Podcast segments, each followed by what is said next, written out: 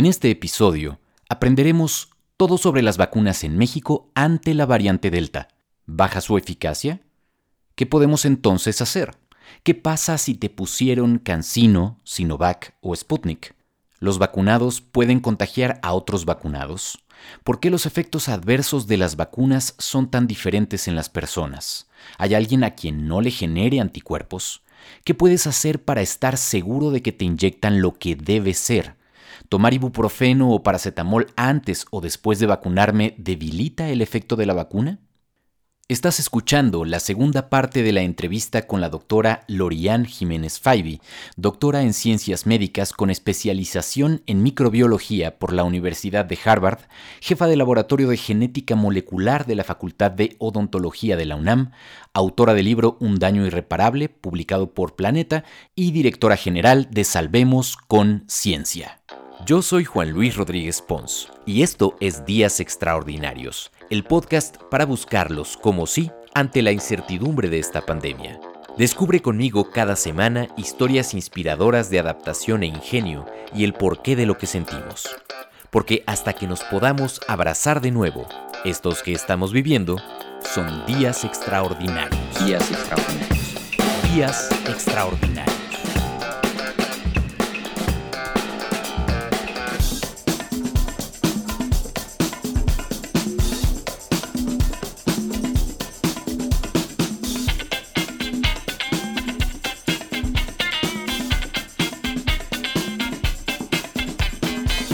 Bienvenidos a Días Extraordinarios. Tenemos muchas preguntas sobre vacunas y vacunados, eh, que tienen también que ver con este asunto de la variante Delta, ¿no? A ver, las vacunas sirven para no ir al hospital y para que tengas síntomas leves, es decir, los vacunados, en todos los casos de las, de las vacunas que se han puesto en México, evitan el que vayas al hospital y que haya una complicación de la enfermedad.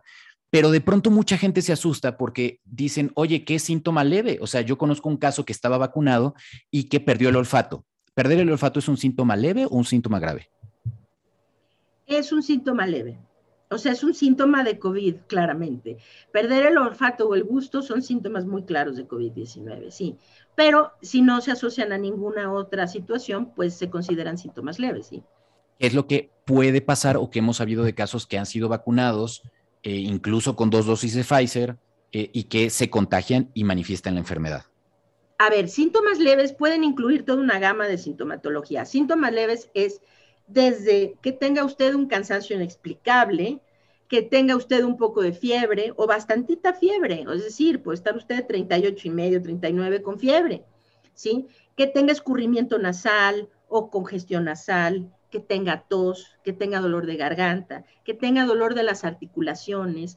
Mucha gente con COVID, no, esto es un síntoma que no se asocia eh, así intuitivamente, pero mucha gente con COVID al inicio tiene también diarrea, por ejemplo. Entonces, esto y el cansancio y algo muy claro, el dolor de cabeza. Muchos, muchos pacientes con COVID-19 al inicio presentan dolores de cabeza fuertes. Eso y desde luego la pérdida del gusto y del olfato, que no toda la gente lo presenta, pero algunos sí. Cualquiera de estos síntomas, mientras no lleven, se sigue considerando COVID leve mientras no exista una complicación que implique una intervención hospitalaria, una intervención médica mayor, qué sé yo, ¿sí? Y se sigue eh, considerando leve mientras la persona esto se pueda tratar en casa, simplemente con, pues tiene usted fiebre, tómese paracetamol, es decir, con medicamentos simplemente para controlar el malestar, ¿sí? Para controlar la sintomatología y no hay complicaciones pulmonares, eh, este, coagulatorias o inflamatorias de ningún otro tipo. Se sigue considerando leve. Y eso es lo que le pasaría a las personas que ya tienen las dos dosis de las vacunas. ¿no? Y no a todos, y no a todos, o sea, sí, sí necesitamos reconocer esto. Las vacunas y particularmente las vacunas de RNA mensajero como Pfizer y Moderna, Moderna, la vacuna Moderna no la tenemos en México, pero sí en Europa y en Estados Unidos y en otros países. Entonces, estas dos vacunas que son eh, a base de RNA mensajero, se sabe que sí impiden en alguna medida el contagio, la transmisión. Es decir, que un vacunado con dos dosis de Pfizer aquí en México, su probabilidad de contagiarse es mucho más baja que una persona que no está vacunada. Entonces, no es que tenga usted así la misma probabilidad de infectarse, no. Sí protege, pero protege en mucho menor grado a lo que protege de complicarse, enfermar de gravedad y morir. Es decir, eh, la protección mayor es contra la enfermedad grave y la muerte. No quiere decir que no tengan, sí, un poquito de protección contra el contagio y la enfermedad leve. Sí la tienen. Entonces, usted puede estar vacunado y nunca volverse a infectar de COVID. Sí, eso puede pasar, claro. Ojalá, nos encantaría que fuera así con todos, ¿no? Otros podrían infectarse sin darse cuenta, es decir, ser, convertirse en estas gentes que son asintomáticos, son portadores asintomáticos del virus. Ok, esa es otra.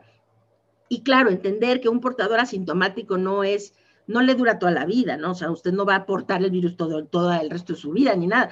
Es ese periodo entre 14 y 21 días que usted está contagiado y ya pierde el virus y ya. Pero es decir, eso puede ser, o puede ser que sí tenga alguno o muchos o varios de estos síntomas, que sí lo lleven tal vez incluso a encamarse unos días, ¿no? De, Pero en su casa, encamarse, ojo, en su casa, no en, el hospital. Sin necesitar oxígeno suplementario, ni siquiera con puntas nasales, ni nada, sin necesidad de oxígeno suplementario, sin necesidad de ir a un hospital a internarse, etcétera, etcétera, ¿no? Por eso la importancia de vacunarse y de ponerse las dos dosis de las vacunas. Ahora, muchísimas personas preguntaron esto, porque claro, estamos acalambradísimos en México.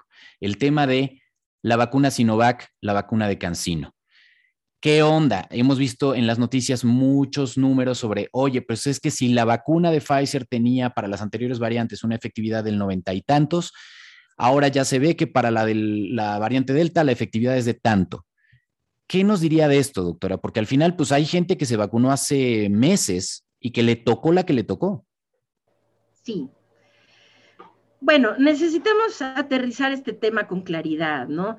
Cuesta mucho trabajo, le cuesta mucho trabajo a una persona como yo, que soy científica y que desde luego mi interés principal es comunicar responsablemente a la población. Cualquier indicio o el menor sugerencia de que uno tiene que tener miedo, pánico o alejarse de las vacunas, para mí es un foco rojo terrible, ¿no? Las vacunas sirven, las vacunas son seguras, las vacunas, es decir, miren, más allá de toda la tontería que se maneja con relación a las vacunas y los grupos estos de antivaxers y los conspiracionistas y qué sé yo, ¿no? Deben de saber algo. La vacunación es posiblemente el avance médico más trascendente de la humanidad. Es así de claro. Entendamos algo, antes de la vacunación, habían enfermedades tan crueles, tan letales, ¿sí? que provocaron epidemias mortales terribles en nuestras sociedades. Es decir, antes de las vacunas, tener polio era casi una sentencia de muerte, tener viruela podía ser una sentencia de muerte, el sarampión, y podemos seguir con muchas enfermedades. Es decir, y son enfermedades muy graves, muy agresivas, muy letales, de las cuales pues prácticamente ya ni nos acordamos en estas épocas, ¿no? O ocurren, ocurren, sí, sí, pero digamos, pues ya, digo, la viruela, pues sí, esas la logramos erradicar por completo, ¿no?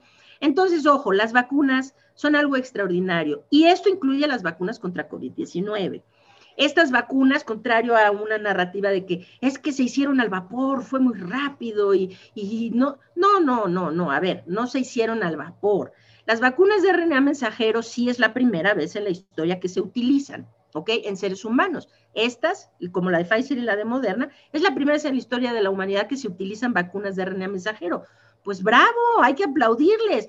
Es decir, también hubo una primera vez que se utilizó la penicilina, ¿no?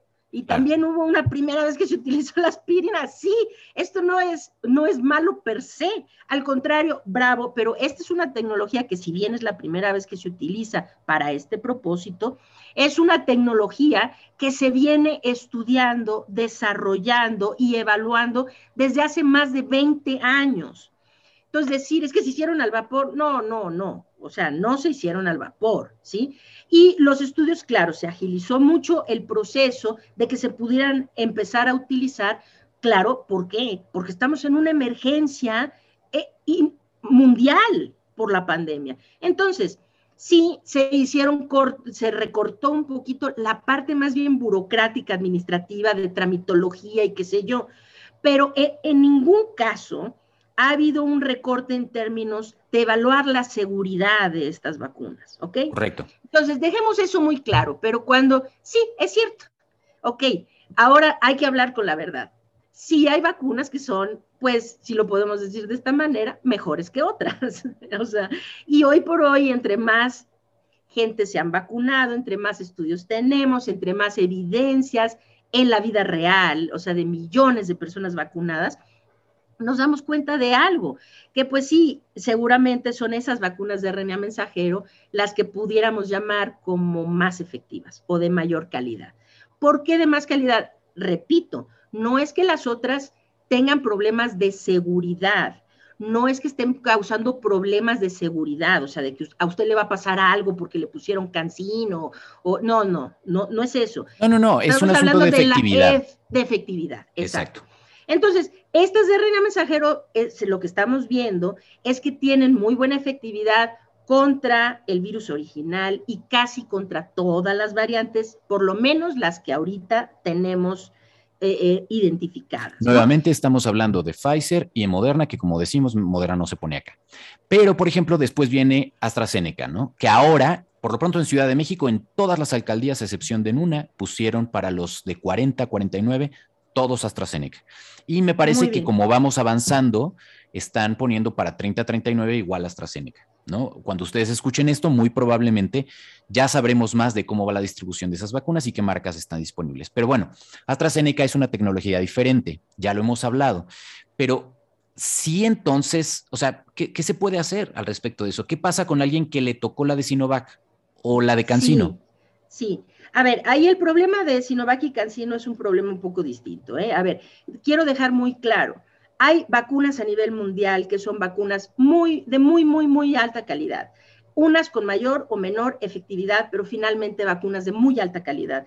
Esto incluye AstraZeneca, esto incluye Johnson Johnson, esto incluye Pfizer, esto incluye Moderna, etcétera. ¿Ok? Sputnik. Ahora. ¿Caería ahí? no eh, tanto. Yo no, yo no lo evaluo, yo no, yo no eh, diría que cae en esa misma categoría, no. Sputnik finalmente eh, fue muy complicado que dieran a conocer sus estudios de los resultados de sus ensayos clínicos de fase 3. Lo hicieron finalmente, sí están publicados, ahí están, pero después han sido muy controversiales. Hay revistas científicas en donde hay una disputa de los resultados que se publicaron en la fase 3 de Sputnik. Entonces, sí hay, ahí tiene alguna situación la vacuna de Sputnik, ¿no? Esa es una. Ahora, cuidado, o sea, sí, es verdad, las vacunas chinas, por lo menos Sinovac, Sinopharm y CanSino, no tienen publicación de sus estudios de fase 3. Entonces, lo que las farmacéuticas han dado a conocer sin que sea una publicación científica que pueda ser evaluada por pares, es decir, por la comunidad científica para hacer un escrutinio como se ha hecho de AstraZeneca, de Johnson, de Pfizer y de Sputnik, y la gente ha dicho, hay algo que está mal y no, pero hay esa posibilidad, ¿sí? De poder hacer ese escrutinio. No podemos hacer ese escrutinio con Sinovac, con Sinopharm o con CanSino porque no están publicados esos estudios. Ahora, además de esto, los resultados que las farmacéuticas han dado a conocer son de una efectividad mucho, mucho más baja que el resto de las vacunas. Entonces, pues sí tenemos razones para dudar de ellas, ¿no? Eh, aquí la situación pues ya no es culpa eh, de nosotros, que si yo la acepto. Miren, les voy a decir, les voy a hablar con toda franqueza, yo estoy vacunada con Cancino. La razón es yo mi, tirada era irme a Estados Unidos a vacunar y claro, me hubiera puesto Pfizer o Moderna. Y uno de estos días lo voy a hacer, sin duda. Pero por X y Z razones yo no he podido salir del país. Y entonces la vacuna que se me ofreció como académico de la UNAM fue la de Cancino y en el momento que se me ofreció la tomé.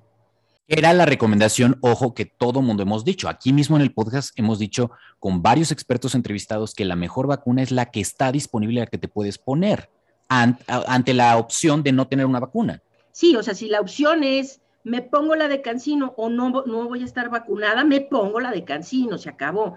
Ahora que digo chino, ojalá me hubiera tocado Pfizer o AstraZeneca, pues sí lo digo, ¿no?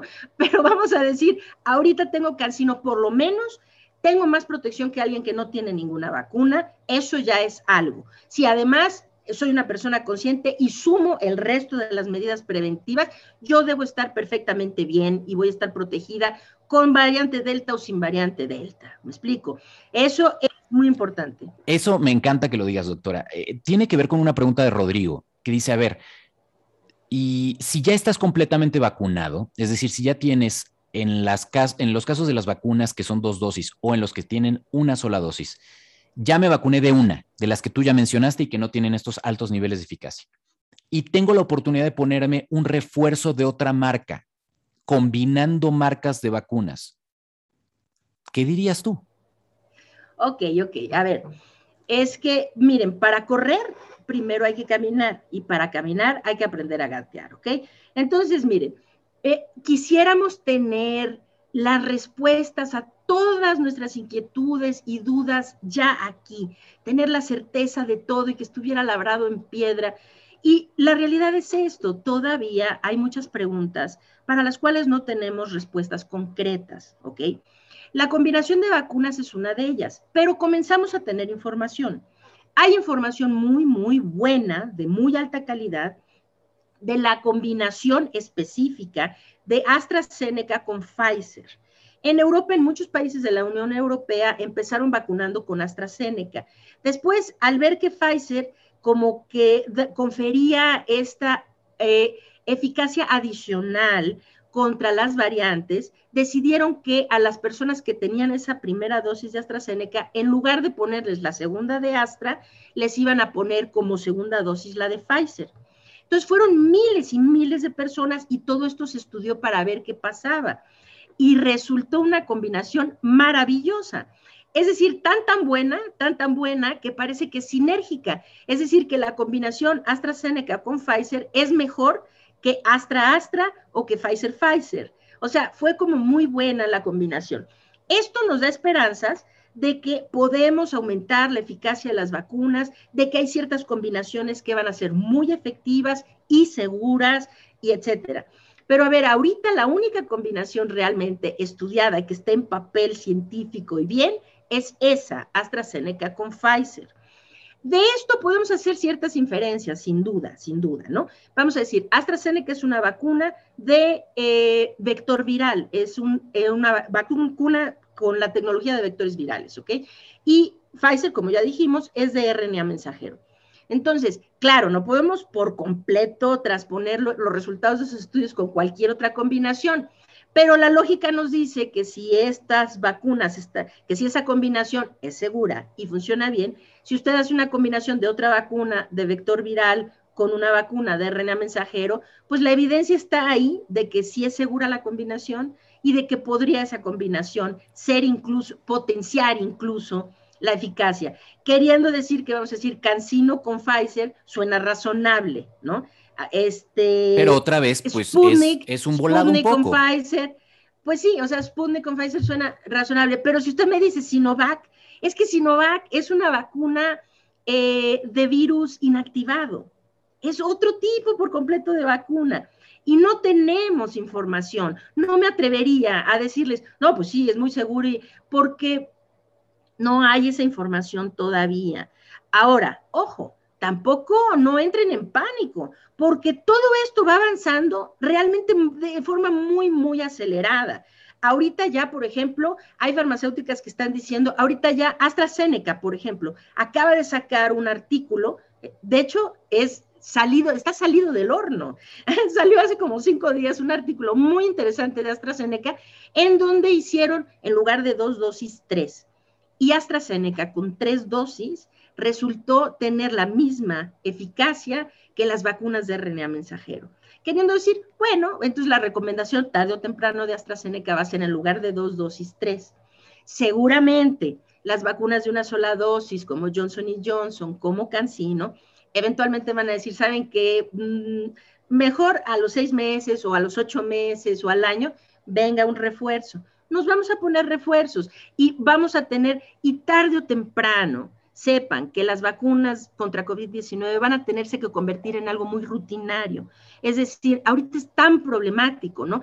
Porque solo el gobierno las maneja y, y, y qué vacuna llega y no. Pero tan temprano vamos a poder ir a nuestra clínica, a nuestro hospital, donde nos atienden o a nuestro médico y pedir, oiga, quiero mi vacuna, ¿no? Y a lo mejor ya vamos a tener pauta, ¿no? Sí, claro, pero eso suena como de, pues quién sabe cuánto falte para ello, ¿no? No, no, no, no, no, no. A ver, para que eso se dé, las vacunas necesitan tener una autorización completa. Hay que entender que ahorita las vacunas no se pueden vender. Bueno, sí se venden a los gobiernos de los países. Entonces, es la farmacéutica que trata directo con el gobierno. No hay autorización ahorita porque las vacunas tienen solo autorización para uso de emergencia. Entonces, no existe la posibilidad de que las farmacéuticas comercialicen a terceros, es decir, al sector privado, a hospitales, a clínicas, a farmacias, a... Eh, no, no lo pueden hacer. Pero por ejemplo, ahorita Pfizer ya está empujando con la FDA de tener la autorización completa.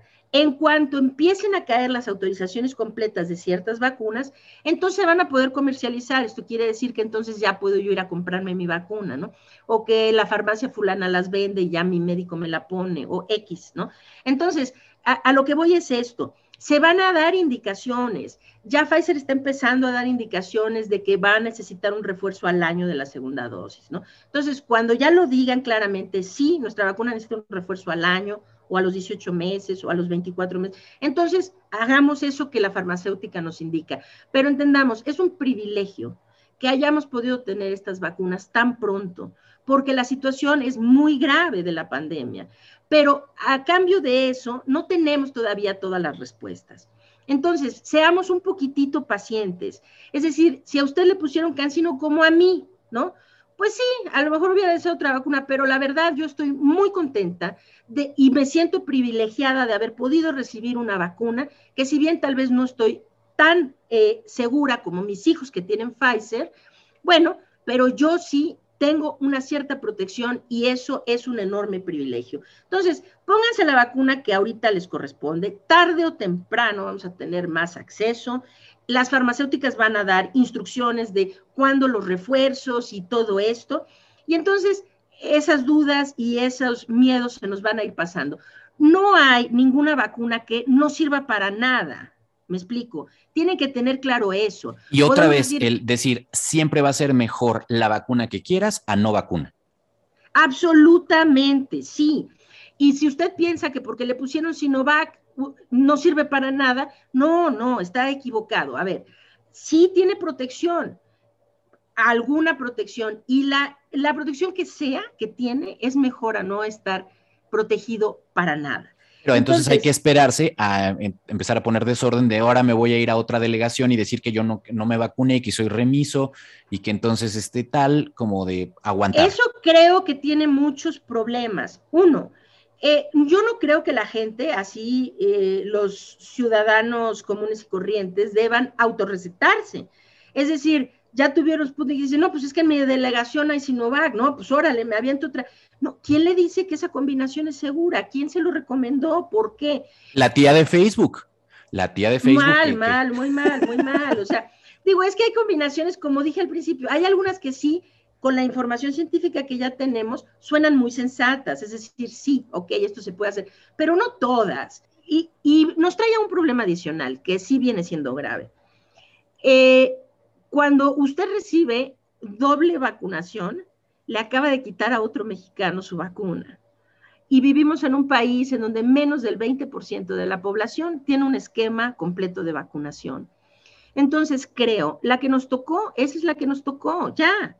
Y tarde o temprano vamos a reforzar y vamos a estar mejor. Pero el otro 80% de los mexicanos también necesitan su vacuna. Y quitárselas porque a mí me late que AstraZeneca no está padre y entonces están poniendo Cancino en otro lado y la quiero. No, oiga, no, no, no, no, porque deje que la gente que no está vacunada se vacune. Entonces, creo que Ahora, si tiene posibilidad de irse a Estados Unidos y ponerse una vacuna es otra cosa. Allá lo que más quieren es que haya turismo de vacunas, porque ya no hay norteamericanos que se quieren vacunar y tienen muchas vacunas que, se, que van a caducar. Y entre más turismo tengan, pues es mejor, ¿no? Pero allá no le quitan, es decir, recibir una vacuna o dos o las que sea, no le están quitando la oportunidad de vacunarse a nadie, pero aquí en México tal vez sí.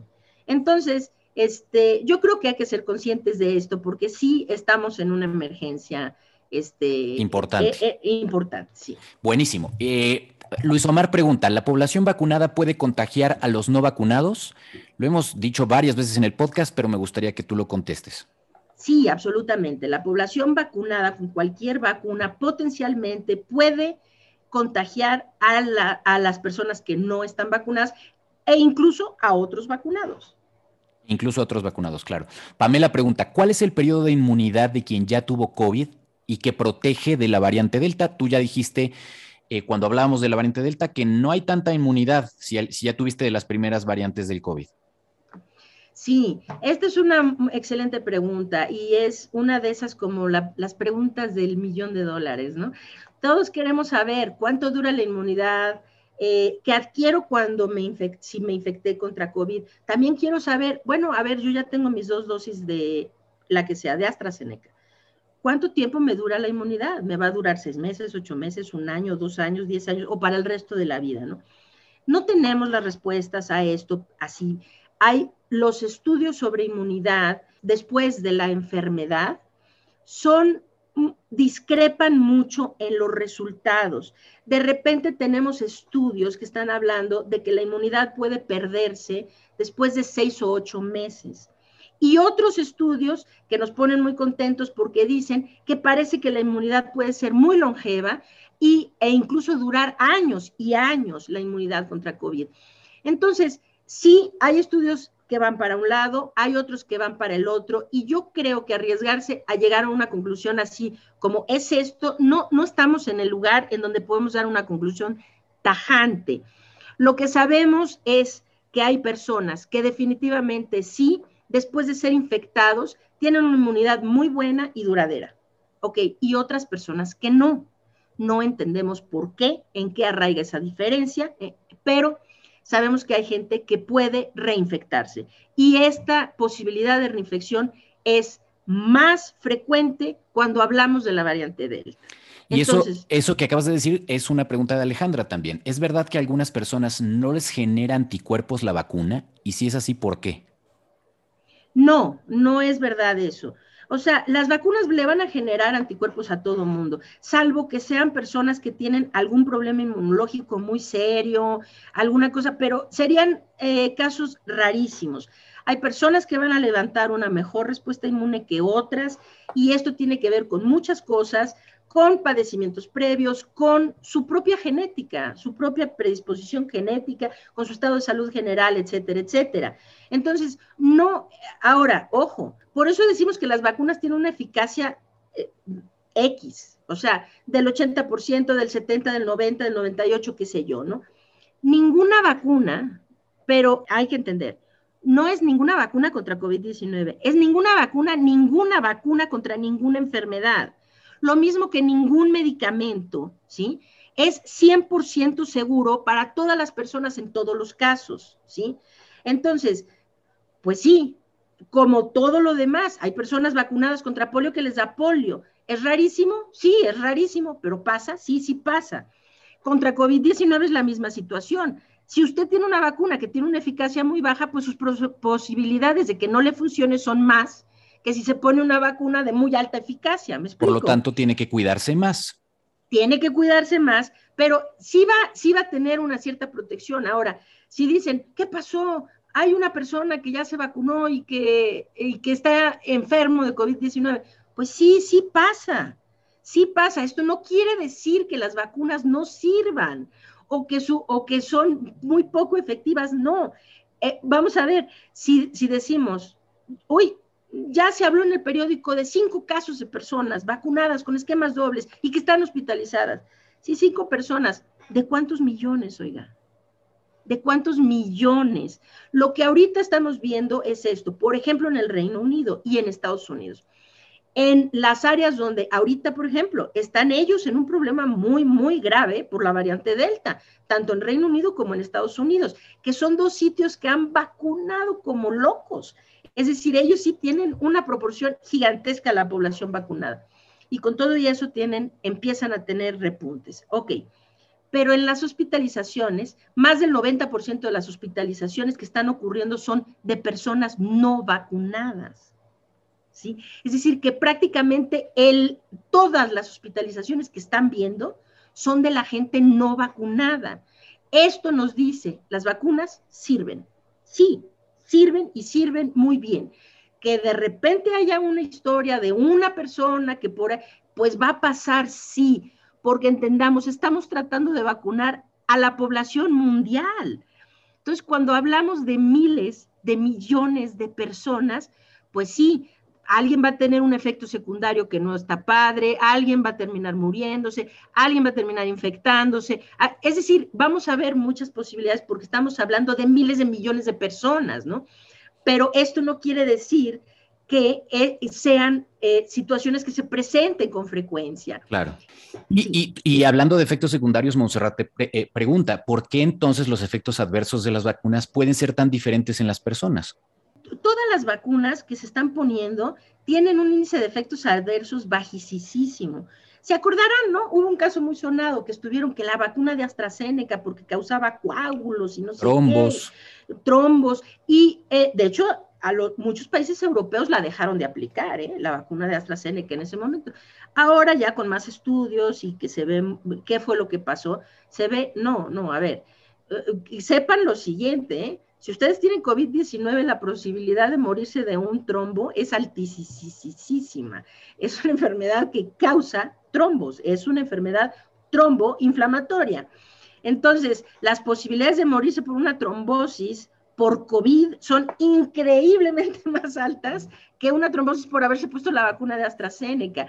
Es decir, se hizo todo este escándalo por 35 casos después de haber vacunado a cientos de millones de personas, ¿no? Es decir, que sí se da, pero y después ya más estudiado se vio que no necesariamente era un efecto directo de la vacunación, que estas personas tenían otras enfermedades previas, que pudo haber sido por infinidad de cosas, entre otras, tal vez haber tenido COVID, ¿no? Luis pregunta, ¿tengo razones para estar más seguro si tengo la oportunidad de ponerme la vacuna en Estados Unidos que si me pongo la misma vacuna en México? Es decir, ¿qué se puede hacer para estar seguros de que te inyectan lo que debe ser? Por eso del escándalo de seis o siete dosis de la vacuna de Pfizer en México. Ay, qué lamentable todo esto, muy, muy, muy lamentable. Es realmente muy triste cuando uno no puede confiar en sus autoridades, ¿verdad? Es muy triste cuando esto pasa porque uno quiere confiar que están haciendo las cosas bien, que lo hacen además este, con las mejores intenciones y, con la mayor calidad posible. Pues sí, pasa lo siguiente, ¿no? Desde que había casos de las inyecciones de aire, las vacunas rebajadas de, de, Pfizer, de que en lugar de cinco personas vacunaron a ocho con un solo vial, este, pues todo esto empieza a sentar como desconfianza, ¿no? Este, luego mucha gente empieza a, a, a, rumorar, ¿no? Que las cadenas frías no se guardaron adecuadamente porque no se guardó bien en un congelador y esto. Pues miren, todo esto no pasa de la especulación, o sea, se dieron esos casos, se documentaron, fueron ciertos, y eso nos hace dudar. Pero de ahí a decir, oiga, no, o sea, no sirve el vacunarse en México, yo creo que es dar un paso que tampoco viene al caso, ¿no? O sea, es decir, es llevarlo demasiado lejos. ¿Han habido errores? Pues sí, han estado documentados y eso, pero así por completo desacreditar, o sea, decir que todo lo que se ha hecho de vacunación de COVID en México es poco confiable, no creo que también lo, tampoco que lo podamos llevar hasta ese nivel, ¿no? Pues hay desconfianza, pues sí, ¿no? Te lo pregunto porque eh, tú eres una de esas voces absolutamente independientes, apartidistas, te ha llovido, de hecho, precisamente por eso, ¿no? O sea, te ha tocado de todo. Eh, ¿Qué es lo que entonces hay que hacer? Realmente, aunque nos dé miedo de pronto vacunarnos y que nos metan la aguja, pues estar viendo lo que pasa, o sea, voltear a tu brazo si quieres estar tranquilo. Sí, es muy lamentable que el gobierno, de, nuestro gobierno, haga todo como tan escondido, tan así. Cuando yo me fui a vacunar, por ejemplo, dije, lo voy a documentar todo para después ponerlo en las redes sociales, ¿no? Entonces ya iba yo con mi videíto y esto. Yo eh, soy discapacitada, entonces me llevaban en una silla de ruedas y yo iba en la silla de ruedas con mi teléfono filmando, muy emocionada, ya me iban a vacunar y llegó un punto donde me dijeron, apague su teléfono o no, o no pasa de aquí. ¿Por qué? Está prohibido filmar. Dije, ay, no se pase, o sea, es un día importante, me van a vacunar, lo quiero documentar. Si no guarda su teléfono, no la podemos vacunar. Bueno, pues qué malo. Y entonces le hace uno pensar, ¿por qué? Pues ¿qué están escondiendo? ¿Por qué no puedo filmar? Pues, o sea, ¿cuál es la razón? O sea, no sé, todo se hace como tan turbio, así como que pasa, que uno desconfía, desconfía, este, de, lo que está pasando y esto es muy lamentable, ¿no? Pero honradamente quiero este, decir algo, creo que han habido errores, sí, podría haber la posibilidad, ¿no? De que las cadenas frías no se guardaran y todo eso, pero la verdad es esto, vacúnense aquí. Ahora, si de plano su inseguridad de lo que está pasando es tanta y usted puede, pues tome un vuelo y vaya a Estados Unidos y vacúnese allá, definitivamente. O sea, yo a mis hijos sí los mandé a vacunar allá, ¿no? Este, yo porque no pude viajar, pero bueno, este, y como dije, pues sí pienso hacerlo, ¿no? Y, y como aquí no tengo la opción de recurrir a otra vacuna, entonces lo haré en Estados Unidos y me voy a poner Pfizer o Moderna, pues sí, ok, si tiene la, la oportunidad de hacerlo, hágalo, pero no lo haga como porque aquí es súper malo. Pues si a mí aquí me hubieran ofrecido la Pfizer, yo hubiera sido la persona más feliz del mundo. Y me la pongo y ahora sí, estaría muy bien que lo hicieran tan transparente de decirle a uno, a ver, este es su jeringa, viene cerrada, la abro, es nueva, voy a cargar su jeringa, este es su vacuna, enseñarle su vial, ah, ya, ya veo de qué se trata, o qué. Si lo hicieran así, uno sentiría, porque en Estados Unidos así es, va uno al, a la farmacia, al Walgreens o a la CVS Pharmacy, y allá le enseñan, oiga, este es su vial, le voy a poner este, su vacuna, su jeringuita. Entonces es todo muy transparente y por eso no da desconfianza, ¿no? Entonces, pues ojalá se hiciera así aquí. Lamentablemente no se está haciendo así. Anita pregunta, ¿tomar ibuprofeno o paracetamol antes o después de la vacuna debilita el efecto de la vacuna? No, en absoluto, para nada, para nada, para nada. Puede usted tomar antes y puede tomar después. Y de hecho, después de la vacuna, muchos nos hemos sentido bien ponchados. Es decir, después de la vacuna sí uno se siente dolor en el brazo, dolor de cuerpo, de articulaciones, hay gente que tiene fiebre, que gente que se tiene necesidad de encamarse un par de días. Pues claro, un ibuprofeno, un paracetamol nos claro, viene bien, claro. Lo que pasa es que eh, un, justo un entrevistado en unos episodios anteriores nos decía, si no tienes razón de por qué tomarlo, no te lo tomes, ¿no? O sea, la reacción ah, de que te duele el brazo es normal. El que te dé un poco de temperatura es normal. No te la tienes que pasar mal. Si te dan esos efectos, tómatelo, pero no te lo tomes a nivel preventivo, ¿no? Porque ha habido unos oh, estudios por ahí que dicen la reacción del cuerpo es esperable y hasta es buena. Es decir, es una muestra de que el cuerpo está reaccionando a la vacuna. O sea, además, irse a vacunar como ya me voy a precargar de un paracetamolazo para que no me dé fiebre. No, no, no, no, no, no, seamos sensatos. O sea, y de hecho hay gente que tolera muy bien, que tiene umbrales de tolerancia del dolor muy buenos, y gente que puede estar con fiebre y prefiere no tomar nada y no toma nada. Es decir, hay gente que no, hay gente que con tantitita fiebre se sienten tan mal. Tómese un paracetamol si se siente mal, está muy bien. Pero es decir, que eh, automedicarse y sobre todo sin necesidad es en principio algo muy nocivo no se mediquen antes de ir. No es porque le pase algo a la vacuna, es porque no hay necesidad y para qué hacerlo. Correcto. Si después de vacunarse tienen algo que dicen, no, pues esto sí está gacho, pues no sufran.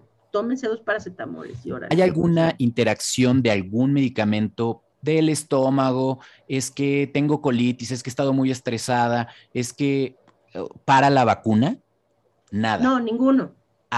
Yo conozco muchos casos que les han dicho, oiga señora, pero ya se puso la vacuna. A mi mamá se lo dijeron, no puede tomar alcohol durante la siguiente semana. Sí, es una tontería eso. O sea, es lo mismo que decirle a la gente, no supongo, no necesita poner su cubrebocas por con tal de que no se acaben los cubrebocas en el mundo, ¿no? O sea, mejor dígame por qué. O sea, mejor dígame, ¿sabe qué? Este, sí es necesario usar un cubrebocas, nada más que ahorita, por favor, no, no los gaste porque los ocupamos para otra cosa, ¿no? Okay. Es lo mismo. Aquí lo que pasa es que quieren, eh, no tiene ningún efecto, ¿eh? O sea, ningún efecto. Es decir, usted puede salir de ahí. De hecho, por ejemplo, en el estado de Texas, están queriendo, y en California, en algunas ciudades en California, están queriendo incitar a la gente a vacunarse, los que no. Y para hacer esto, por ejemplo, dicen, se vacuna usted y le regalamos un six pack de cervezas. ¿no? O sea, o vacúnese y aquí terminar su vacuna, su cervecita.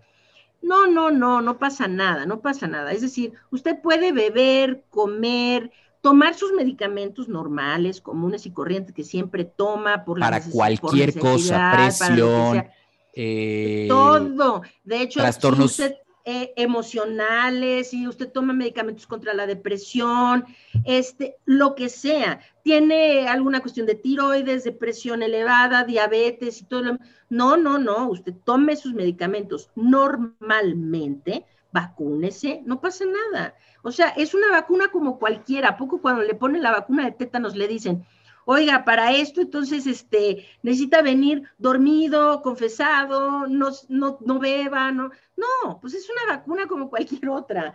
Usted puede hacer lo que, lo que quiera después de vacunarse. Y ahora entramos a la recta final. Preguntas que no tienen que ver con los temas que ya hemos manejado antes. Eh, por ejemplo, alguien que supongo que sabía que, que nuestra entrevista ibas a ser tú y que conoce además la parte crítica del manejo de la pandemia. Eh, pregunta Isabel, ¿por qué rayos el presidente no se pone el cubrebocas? Ay, Dios mío. Eso lo vamos a saber en la tercera y última parte de este episodio que publicaremos este viernes. Gracias por haber escuchado hasta aquí y seguirnos semana a semana. Por favor ayúdenme a compartir este episodio porque la información que contiene me parece que es muy urgente que mucha gente la sepa. Yo los veo en arroba Juan Luis R. Pons y en arroba podcast Días Extraordinarios y hasta que podamos abrazarnos de nuevo, tomemos decisiones informadas y que ustedes y sus familias estén muy bien.